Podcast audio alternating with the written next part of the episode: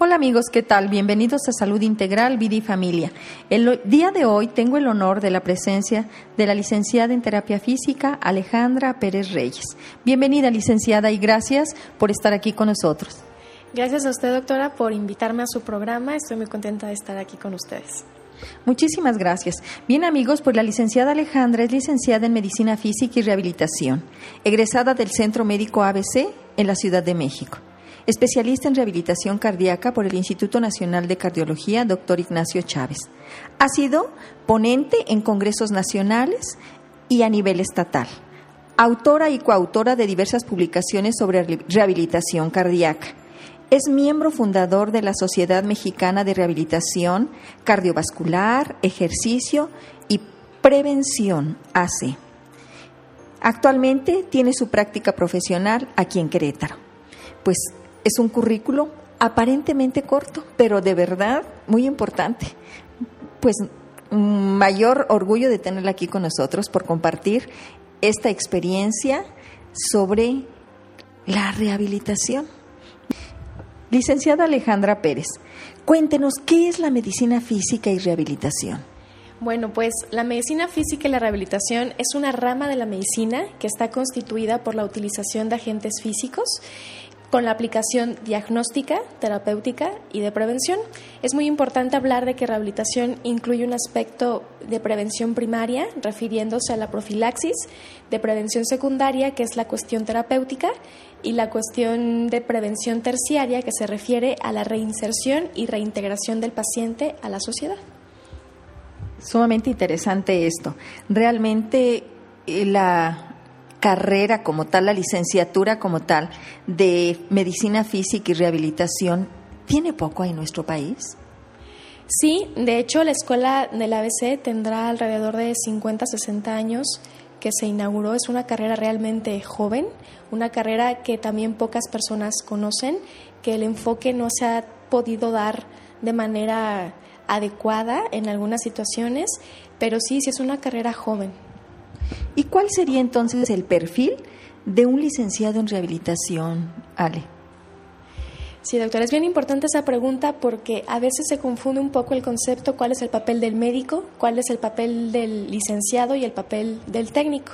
El médico indiscutiblemente es quien va a ser el encargado de dar el diagnóstico patológico, es quien va a hacer la valoración inicial para conocer el padecimiento del paciente. Él se va a encargar también del manejo farmacológico y eh, posteriormente el licenciado va a ser el encargado de dar un diagnóstico funcional, que no es lo mismo, y también de discapacidad. A veces el paciente se confunde un poco de por qué si ya fue con el médico en rehabilitación, ahora tiene que ir con el licenciado y cuál, qué, qué, cuál es el papel de ese licenciado. Entonces, cuando llegan con el licenciado, él ya tiene un diagnóstico patológico y al momento de tener un diagnóstico funcional, entonces se va a poder hacer la aplicación del tratamiento. Este tratamiento es con el fin de mejorar esa discapacidad en caso de que el paciente la presente y mejorar la función. Este tratamiento puede ser dado con analgesia, con ejercicio principalmente, buscando el objetivo dependiendo de cada patología. Y finalmente, el técnico es personal capacitado para únicamente apoyar al licenciado o al médico en la aplicación del tratamiento. Es muy interesante y habitualmente los médicos dentro de nuestro ámbito de trabajo indicamos qué sí puede hacer, qué no puede hacer. O sea, nos estamos metiendo en otra área de la que no somos expertos. Es verdad que tenemos idea, pero no hay como estar con el profesional encargado de este aspecto de, de medicina física y rehabilitación. ¿Y qué pacientes son los candidatos a rehabilitación, licenciada? Ok, todo paciente que tenga algún padecimiento que involucre el sistema músculo-esquelético o, o, padecimientos osteomioarticulares, como pueden ser pacientes neurológicos, ortopédicos, pacientes quemados, con padecimientos reumatológicos, pediátricos, eh, geriátricos, el paciente obeso, realmente cualquier paciente que tenga un padecimiento que involucre su sistema musculoesquelético. Y en todo caso, por ejemplo, ¿cuál es el abordaje ¿qué hacen ustedes de los pacientes ortopédicos? Aquellos pacientes que tuvieron algún problema osteomuscular o que tienen alguna lesión y que les son derivados. Ok, vamos a poner uno de los ejemplos más comunes, que es una lumbalgia mecanopostural. Lo primero que se tiene que hacer es el abordaje del, del dolor a través de analgesia. Esto puede ser con ultrasonido, puede ser con corrientes interferenciales, corrientes como TENS. Hay varias eh, formas de poder atacar el dolor con el equipo de electroterapia. Después de esto viene el recuperar la función del paciente, que es a través de ejercicio. Estos pueden ser de estiramiento, puede ser de fuerza, de estabilidad de columna, en hablando de lumbalgias. Y también algo muy importante es la higiene postural. Muchas veces no conocemos cómo sentarnos, cómo pararnos, cómo realizar las actividades de la vida diaria y eso realmente puede hacer un cambio en la mejoría del paciente durante, durante su vida laboral o, o de ese momento en adelante para que no vuelva a reincidir el evento. Entonces, en general, en un paciente ortopédico, lo primero es analgesia y después, a través del ejercicio, recuperar su función. Y es verdad esto, nosotros hemos visto, incluso nosotros mismos tenemos vicios de postura, esos vicios posturales que nos llevan a tener contracturas musculares y ese dolor en la espalda, como, como bien lo dices, licenciada, que ocasiona el dolor a nivel lumbar, a nivel de espalda baja. Entonces es un reaprender y ustedes nos hacen consciente, entonces, ¿cuál es la mejor posición? ¿Estoy en un error o estoy en lo cierto? Bueno, la mejor posición es aquella que no nos lastima y que no nos va a crear posiciones antiálgicas, posiciones viciosas que nos lleven a, tener problemas posteriores. Siempre hay que tratar, si estamos en una silla, que tenga un respaldo, aprender a usar respaldos, no usamos eh, los respaldos, aprender a tener los pies apoyados al piso, también nos gusta mucho cruzar las piernas, tener los pies colgando, siempre aprender a darle una posición ergonómica a nuestro cuerpo y utilizando nuestros medios como es una silla, aprender a usar la silla que tienes, aprender a usar el escritorio que tienes, hasta cómo levantarte de tu cama. Son cosas básicas que pueden hacer la diferencia en el dolor durante tu vida. Tú decías, licenciada, eh, posturas que no me ocasionen dolor.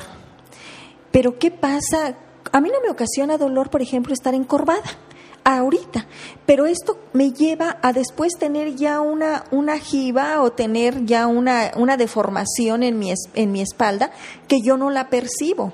Entonces, ¿qué será necesario que desde la infancia demos esta educación a nuestros hijos de cómo sentarse adecuadamente, cómo caminar, cómo usar su pupitre, pues yo creo que sí nos va marcando. ¿Nosotros nos provocamos este tipo de lesiones?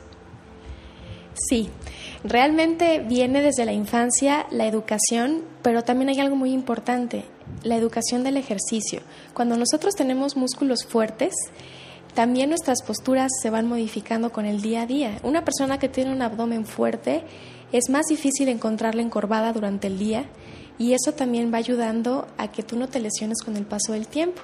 Entonces el ejercicio también es parte de nuestra educación que normalmente no lo inculcamos en nuestros hijos.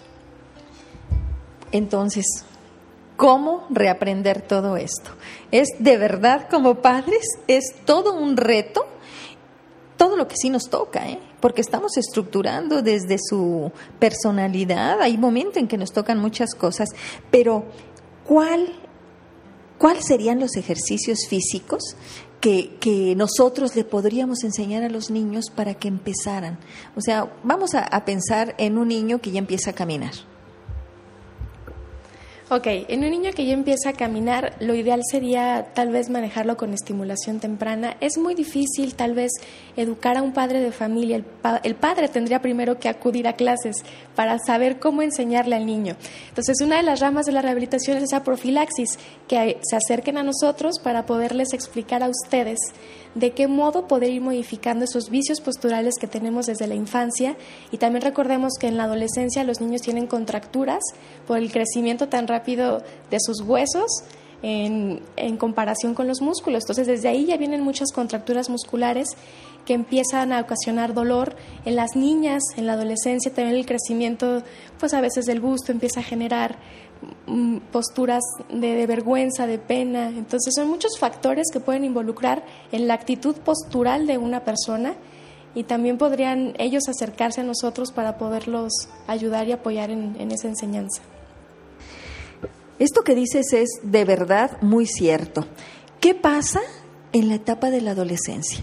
En la etapa, como dices, el crecimiento no va acorde de una de los músculos con los huesos y de por sí ocasionan dolor. Pero también vámonos a la a qué es la adolescencia, ¿no? Es esa construcción social de, de una identidad propia, de ser alguien aparte de los padres, que nos guste o no, la pubertad empieza a los 10 años y querramos o no, las hormonas empiezan a, actuar en cada ser y empieza el crecimiento de, los senos, el, crecimiento de vello pubiano, axilar, el de los testículos, etcétera. Y todo esto en el joven que está en esa lucha por ser e identificarse alguien aparte de los padres, también empieza a verse la imagen. Si tiene el barro, qué, qué posturas adopta, cómo se esconde, si la joven está con sus senos en crecimiento, que aparte le están doliendo, también se pone suéteres, se tapa, se encorva. Entonces, todo esto hay que tomarlo en cuenta, que lo tomen en cuenta los padres.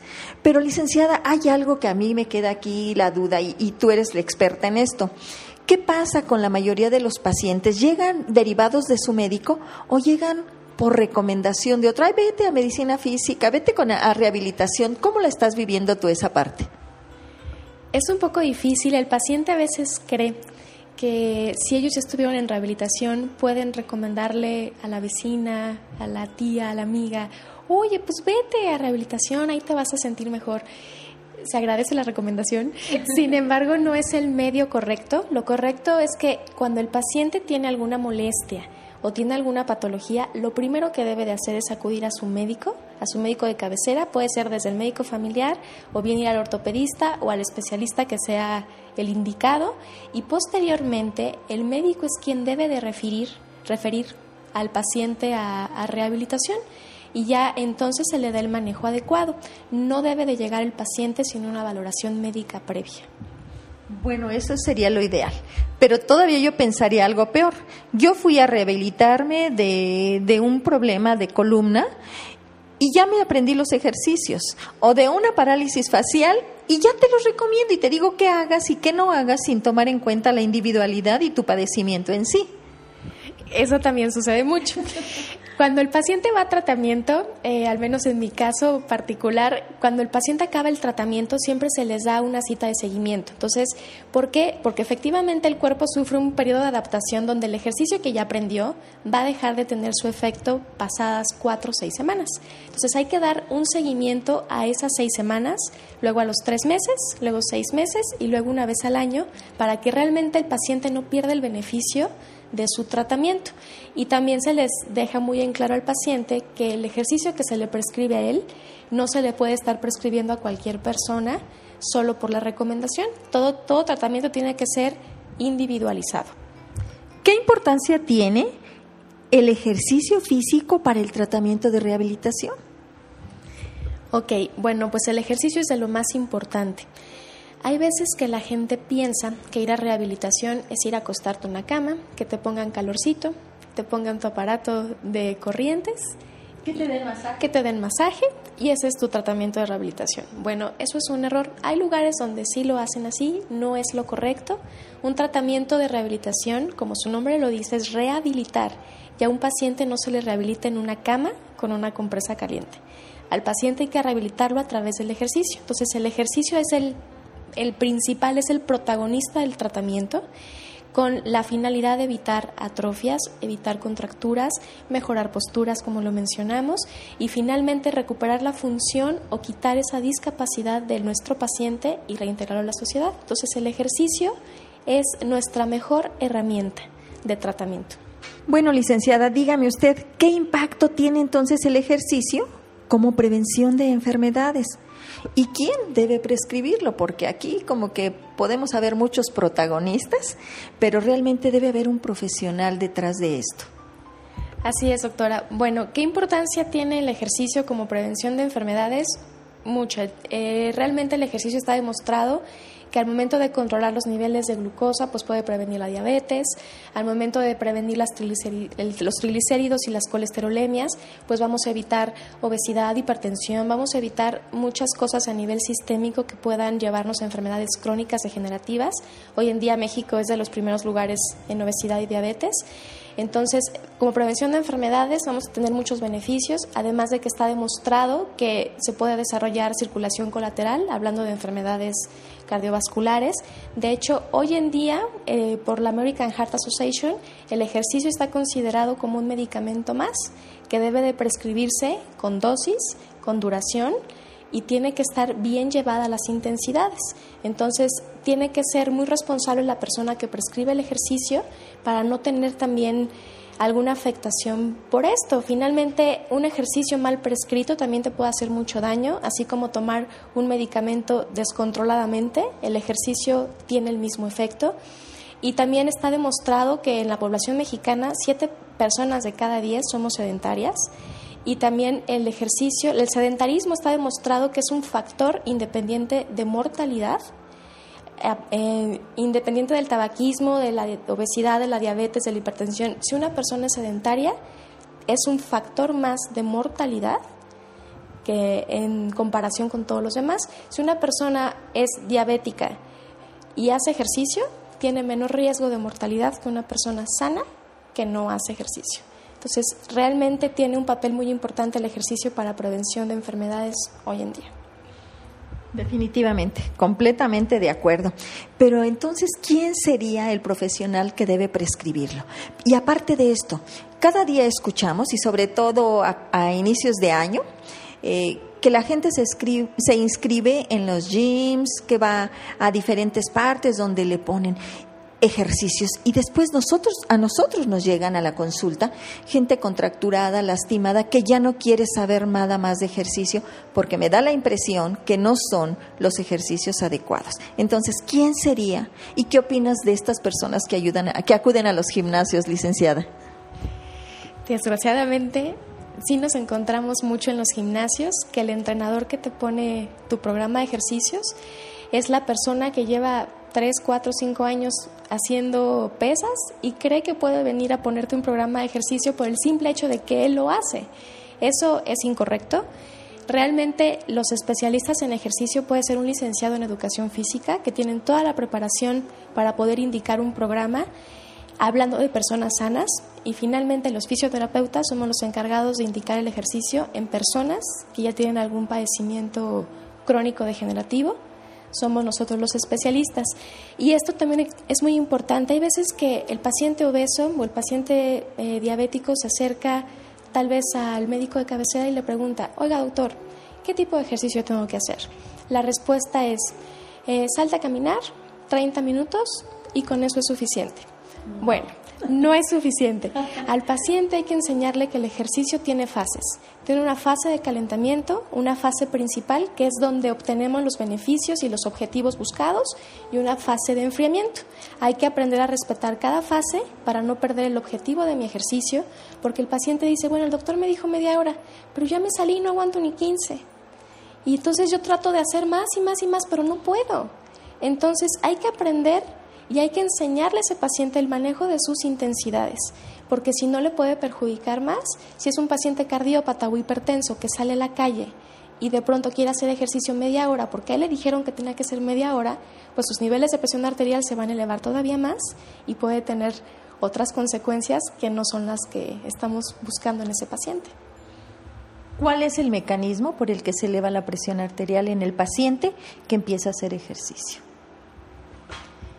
Ok, la, elevación de la presión arterial viene por la demanda de esfuerzo tan alta, empieza a haber aumento de la, de la frecuencia cardíaca, entonces el, al bombeo del corazón, la presión que ejerce la sangre sobre la pared de las arterias es muy fuerte y es por eso que las cifras comienzan a elevarse a un grado que el paciente puede tener mucho dolor de cabeza, perder el conocimiento y puede tener síntomas indeseados y más si sale solo a la calle a tratar de hacer ejercicio. Entonces eso viene por un mecanismo de compensación por el esfuerzo del aumento de la frecuencia cardíaca.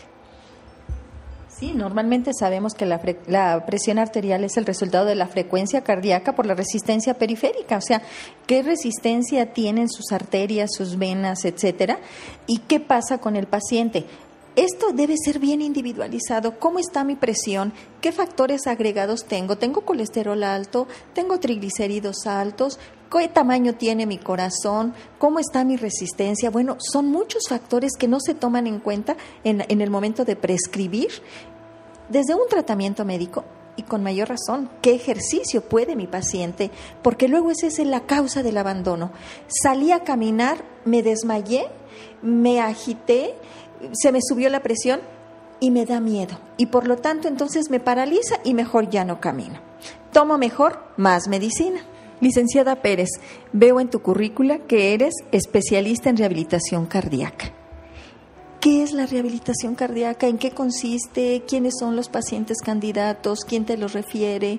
¿Cómo viven esta rehabilitación? Son muchas preguntas, pero bueno, vamos a tratar. Sí, doctora. Bueno, la rehabilitación cardíaca es una suma de actividades que persigue mejorar las condiciones físicas, mentales y sociales al paciente que permitan que, lo, que permitan que él continúe con su vida lo más normal posible. Recordemos que cuando un paciente tiene algún evento cardiovascular, no solamente se ve afectado su corazón, se ve afectado su vida social, laboral, de pareja. Finalmente, es un paciente que probablemente no pueda reintegrarse de inmediato a su trabajo, que tal vez su alimentación tenga que verse modificada y no nada más para él, sino para la familia. Y realmente les crea una condición de estrés muy importante que los puede llevar de nuevo a padecer un, evento cardiovascular. Podríamos decir, como para ejemplo de nuestro público, un paciente que le dio un infarto, un paciente que tuvo eh, algún, alguna isquemia, algo, pero pues algo grave, un infarto.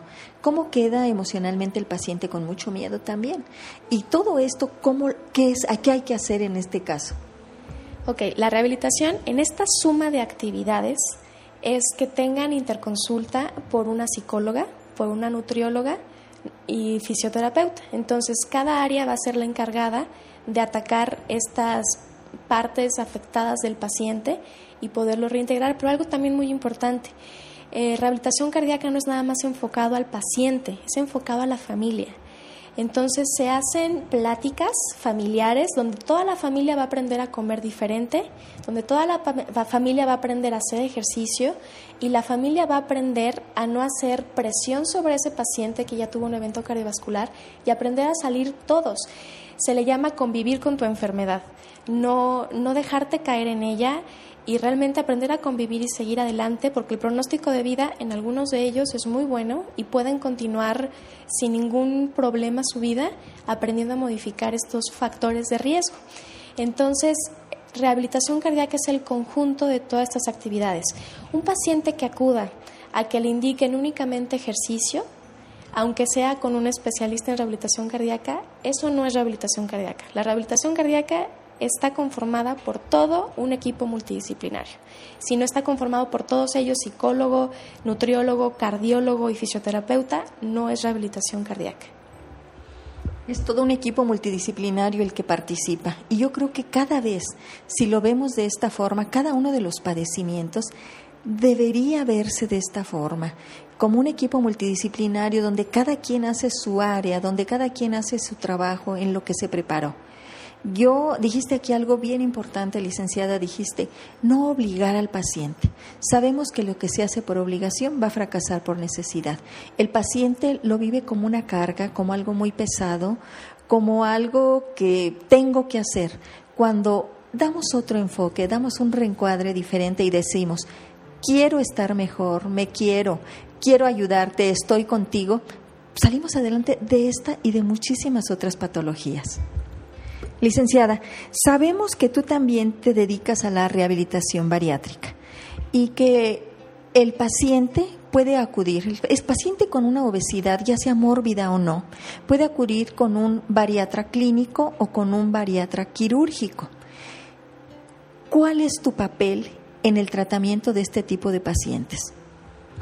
En el paciente bariátrico realmente lo que se busca es que a través del ejercicio podamos hacer el control de sus enfermedades metabólicas como diabetes, hipertensión, la obesidad misma y también eh, poderle prescribir ese programa de ejercicio. Lo más importante en un paciente bariátrico es saber su condición cardiovascular, porque el riesgo de que ese paciente haga un evento durante el, el ejercicio es muy alto. Entonces tampoco vamos a arriesgar al paciente a tener un evento cardiovascular por la prescripción del ejercicio.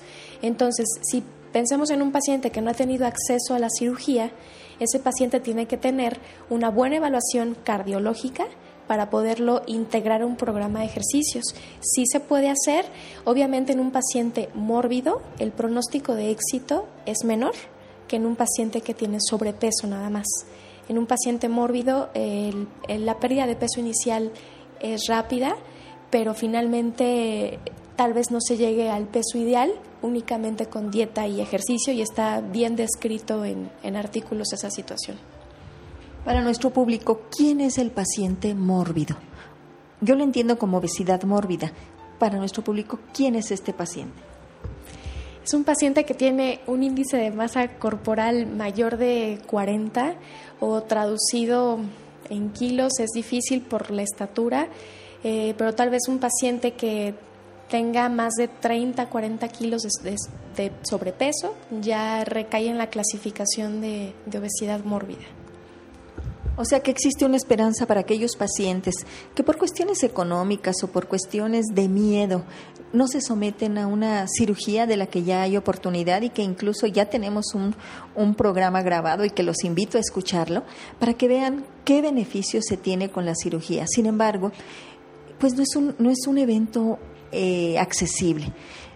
Tienen buena respuesta, según lo que entiendo, puede empezarse por aquí y el mismo paciente ya me quedé entendido de que no llega a su peso ideal, pero se le puede acercar, tiene las oportunidades.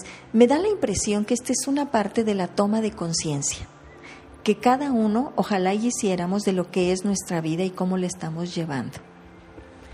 Así es, realmente esta sería una opción más para los pacientes. Eh, con un paciente que tiene ya tantas complicaciones con la obesidad, es muy complicado darle muchas opciones que no sean quirúrgicas. Estamos hablando de realmente una obesidad grande, no estamos hablando de que te sobran 5 kilos para ponerte el vestido de la boda. Realmente estamos hablando de pacientes que probablemente ya no se puedan ni levantar de su cama o realizar sus actividades de la vida diaria como vestirse solos o bañarse solos a causa de su obesidad. ¿Y un fisioterapeuta general puede aplicar programas de rehabilitación cardíaca y rehabilitación bariátrica. O sea, yo entiendo que son todas unas especialidades, pero hay gente que se mete a esto y que cree que es perfecto, yo puedo dominar todo. ¿Es cierto? No. Un fisioterapeuta que solo tiene la licenciatura no está apto para poder aplicar este tipo de programas. Hablando del paciente con cardiopatía, el riesgo de generar un evento cardiovascular durante el ejercicio es muy alto. Entonces, no es jugar con la vida del paciente. La licenciatura no es suficiente para hacer una prescripción adecuada del ejercicio, por eso hay especialidades como la de rehabilitación cardíaca que realmente eh, te da las herramientas suficientes para hacer una adecuada prescripción del ejercicio esto se puede traspasar a un paciente eh, con obesidad mórbida, un paciente bariátrico, pero definitivamente no. Un fisioterapeuta que únicamente tenga la licenciatura no puede aplicar estos programas en, en otro tipo de poblaciones. Y como siempre, aterrizando lo económico. Parece mentira, pero de verdad es una limitación importante. Por eso los pacientes se automedican, por eso los pacientes evitan ir con los médicos, porque la economía del mexicano está comprometida y a pesar de que estando bien nosotros vamos a estar bien para trabajar, para poder ser productivos, le damos más importancia a otros, a otros factores, a otras personas o a otras cosas que a nuestra propia salud. Entonces, licenciada Ale, ¿qué tan accesible, económicamente hablando, sería para el paciente acudir con este equipo multidisciplinario y en especial contigo como, como terapeuta física? Bueno, sí es un aspecto importante porque el paciente siempre busca economizar. Finalmente, cuando uno se enferma no hay dinero que alcance. Una semana está internado en el hospital o comprar tratamientos eh, para el corazón a veces son muy caros, entonces sí es un aspecto importante. Yo les puedo decir que en mi práctica privada eh, tratamos de manejar una cuota estándar, tal vez no muy baja, no muy alta, también porque la atención es personalizada. Si ustedes acuden conmigo, el tratamiento no se los va a dar ni mi estudiante, ni el rotante, ni el técnico. El tratamiento se los doy personalmente yo. Entonces estamos hablando de que una valoración tiene un costo de 450 pesos y sesiones posteriores de 350 pesos. Esto también depende mucho de la duración del tratamiento. Hablando de un paciente ortopédico, regularmente un tratamiento promedio dura 10 sesiones. Estas 10 sesiones se dan aproximadamente en 4 o 5 semanas y se les da el seguimiento posterior a meses. Eh, a meses me refiero, lo veo dentro de un mes o a tres meses, no a meses sin interés. Hablando de, un paciente eh, con un padecimiento cardíaco, hay algunos pacientes que se inicia el tratamiento desde la terapia intensiva. Esto cambia mucho porque el costo en hospital es muy distinto. Entonces, eh, hay veces que la visita es de 600 pesos diarios hasta que el paciente esté dado de alta y ya posteriormente, dependiendo de, las condiciones del paciente, se habla de un programa de tratamiento de un mes o de tres meses, dependiendo el caso, y los costos son iguales para un paciente bariátrico. Dentro del hospital se maneja un costo de 600 pesos y ya en consulta afuera externa ya es 350 igual que los demás. Como ven amigos, ha sido una entrevista sumamente rica, muy interesante. Licenciada Alejandra Pérez Reyes, realmente agradezco la generosidad de tus conocimientos compartidos para salud integral, vida y familia. Y finalmente, ¿en dónde te pueden localizar nuestros amigos? Sabemos que Internet se escucha en todas partes. Yo creo que quien escuche este programa tendrá deseos de consultarte porque todos de verdad necesitamos de un apoyo en este aspecto. ¿En dónde estás? cuáles son tus teléfonos, si tienes alguna página o correo electrónico que te puedan escribir. Sí, doctora, gracias. Pues actualmente yo tengo mi consultorio en Jardinera número 15, esto es en Colonia Álamos, tercera sección, a dos cuadras de Plaza Bulevares. Eh, ahí estoy prácticamente todo el día, desde 8 o 9 de la mañana hasta 1 de la tarde y por las tardes de 4 a 9 de la noche. Mi celular es 4423 20 39 10 y si no me pueden enviar un correo a alereafcardiaca.hotmail.com. ¿Lo podemos deletrear? Es A-L-E de Ale, REAF de rehabilitación, R-E-H-A-V de bueno, cardíaca, arroba hotmail.com. Muy bien, licenciada, pues muchísimas gracias nuevamente. Y amigos, los seguimos invitando para escuchar estas interesantes entrevistas que seguramente todos aprendemos. Que tengan un excelente fin de semana.